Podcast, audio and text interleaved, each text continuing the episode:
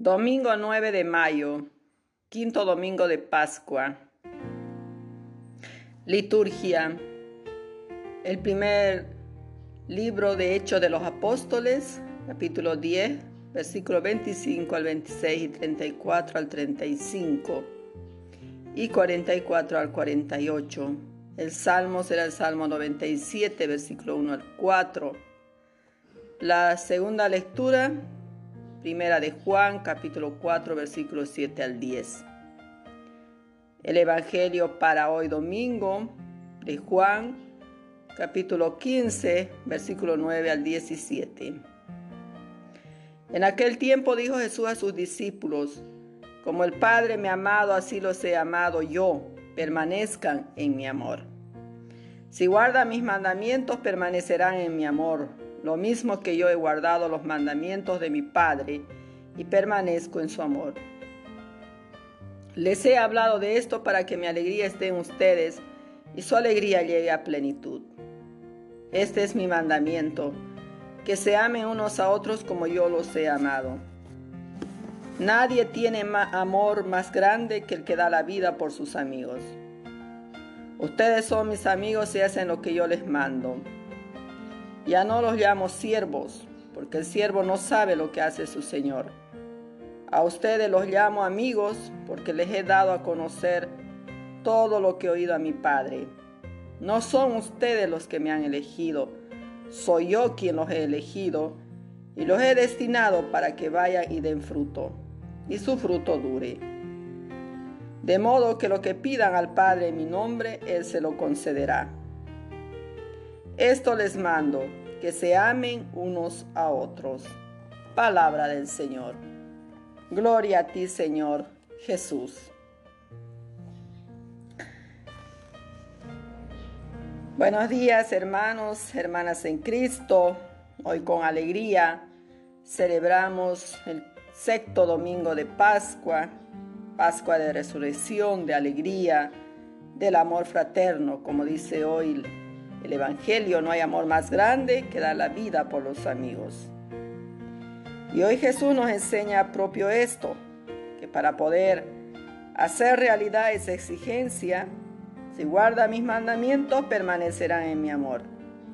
La permanencia que nos exige Jesús se logra mediante la vivencia de sus enseñanzas y la principal de ellas se constituye en el mandamiento nuevo que nos deja como legado este es el mandamiento mío, que se amen los unos a los otros como yo los he amado.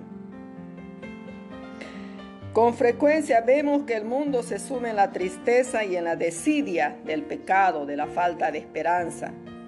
Ante esa situación, frente a la crisis de las personas y de la sociedad, Jesús nos ofrece su propia alegría. No se trata de una felicidad pasajera, sino de una plena, y que permanece para siempre.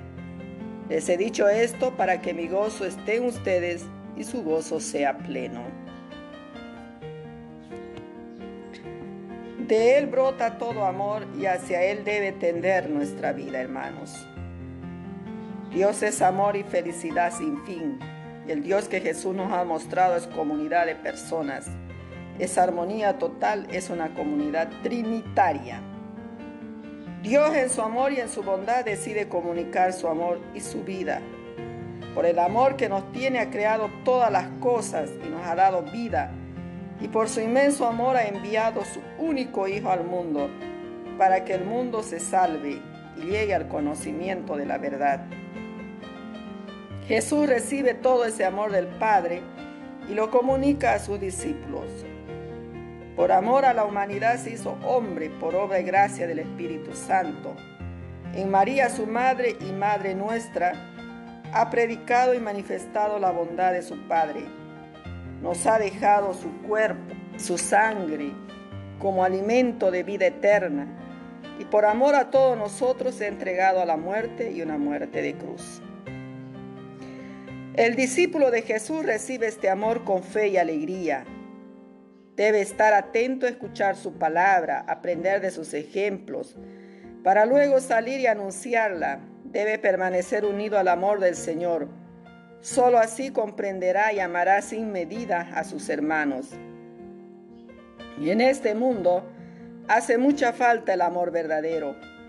Con razón decía San Francisco de Asís, el amor no es amado, pues todo lo que vemos a diario nos hace entender que Dios ha sido puesto en segundo plano, que no es prioridad en nuestras vidas. Por eso vemos con tanto dolor en el corazón cuánta maldad hay en el mundo, cuánta violencia vemos en las noticias, en las redes sociales, cuánta violencia intrafamiliar, cuánto odio, rivalidades, egoísmos, chismes, que destruyen todo lo que encuentra a su paso. Hay personas que piensan que el amor es solo cosa de sexo y diversión y no se dan cuenta del daño que causan a quienes se acercan a ellos. Por eso estamos cada vez peor, no encontramos la paz ni la felicidad y las familias y las comunidades se destruyen cada vez más.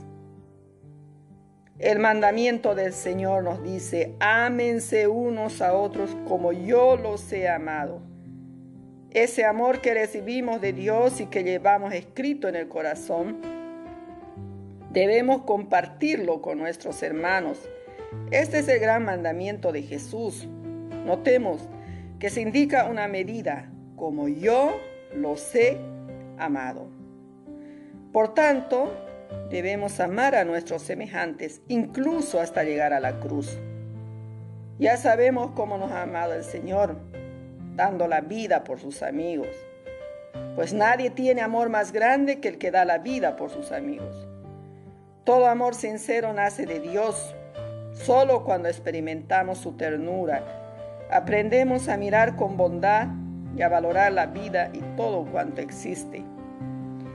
El amor cristiano es generosidad y amistad, es donación, entrega de sí mismo, es alegría y plenitud humana, es respeto y libertad, es comprensión y perdón.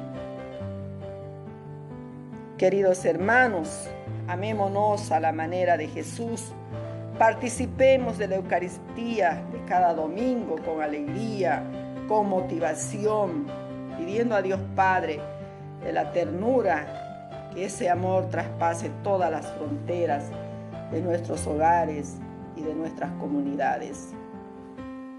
Oremos.